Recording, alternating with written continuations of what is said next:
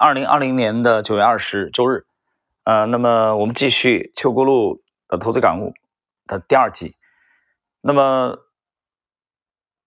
许多人担心啊，在胜负已分的行业当中来买赢家啊，会太迟了。其实，腾讯、百度、格力、茅台等企业在十年之前就已经是各自行业里的赢家了，但是十年来他们的涨幅依然惊人。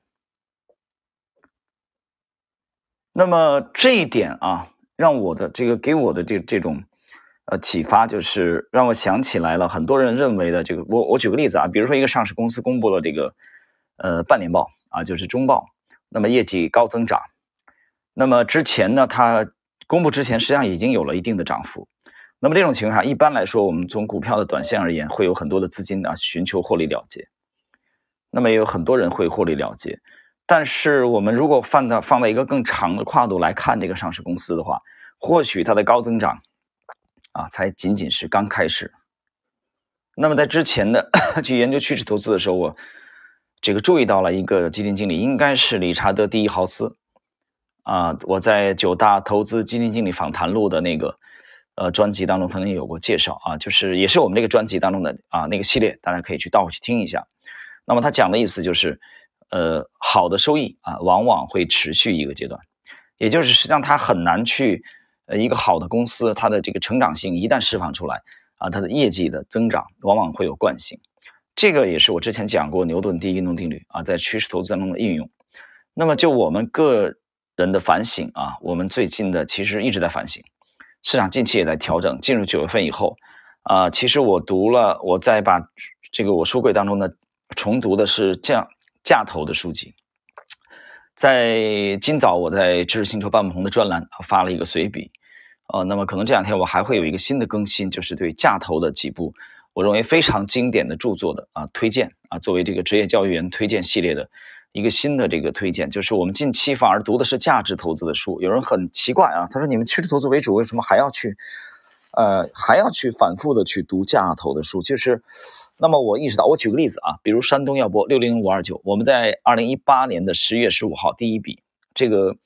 这个交割我已经公示在知识星球半红的专栏，大家都可以看到，啊，买点非常的精准，但是那是我们第一笔，但是这个股票我们在几个月的时间啊，我们拿走了百分之一百以上的利润，随后转战了当年的牛股六零零幺八三啊，生意科技，可是呢。山东药玻这个股票，我们虽然拿走了百分之一百的利润，表面看起来做得很好，但是在我们买进之后，呃，十八个月左右，山东药玻的涨幅高达百分之六百以上。那么我们买进的这个区间在十二元人民币左右，那么山东药玻在随后的十八个月左右上涨到了七十六元，所以它上涨了百分之六百，我们只拿走了百分之一百。你你觉得这种情况下？难道还不值得我们反省吗？所以在今天今早星球发的最新随笔当中，我也讲啊，这是我们近期重点反反省的一个内容。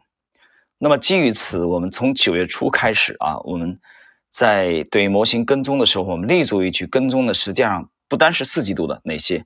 好的行业、好的公司，我们站在更大的跨度，我们展望未来一年哪些股票。可能会翻番啊，甚至上涨百分之两百到三百以上，他们才有可能进入我们的这个瞄准镜。就是我们的风格一贯是，我不关注明天什么股票可能会涨停，我们没有这个能力和本领啊。如果你是去感兴趣的啊，对这种风格感兴趣的啊，你现在就可以把喜马拉雅这个关闭了啊，取消关注了，你找错地方了，找错人了。我们对这种东西不感兴趣，在 A 股入行二十七年、二十七年、二十八年了啊！我是这个呃九七年入市的啊，二十二十三四年了。那么我们看到了太多的啊，我们看到了这个这个太多了啊，这种所谓的啊投资正道，其实都是旁门左道。啊，像追涨停啊、分时的技术啊、指标叠加、眼花缭乱，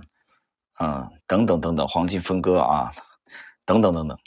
投资坦途在哪里呢？其实投资坦途，我们的反省，我们最近的反省就是，以趋势投资为主的基础之上，我们去借鉴价投的风格，那么把优质的公司啊，它的持有期啊大幅度的提高，这对应的就是它的股价的收益啊会有惊人的提升。所以这一点，邱国路今天我们我们这第二集邱国路讲的，在胜负已分的行业当中买赢家，很多人认为已经太迟了啊，其实并不迟。那么他举了例子，腾讯、百度、格力、茅台，在行业成为巨头垄断之后，它十年以来的涨幅依然非常的惊人。当然，这是立足于一个长线的跨度啊，长线的跨度。所以说，长线是金。这一点讲起来简单，很多人并没有通过自己的操作啊，去领悟或者反省到这种高度而已。而我们从九月份到现在为止，我们一直在反省。那么，这是我们今天啊对秋咕噜的这个投资感悟的啊第一条。第二条，我们来看，做生意的最终目的是赚取现金流。二零一三年受市场热捧的电影行业，其实是个现金流状况很差的行业。因为电影院的定价权掌握在导演和演员手里，观众买票在电影院是去看范冰冰、徐峥和冯小刚的，不是去看电影公司的。啊，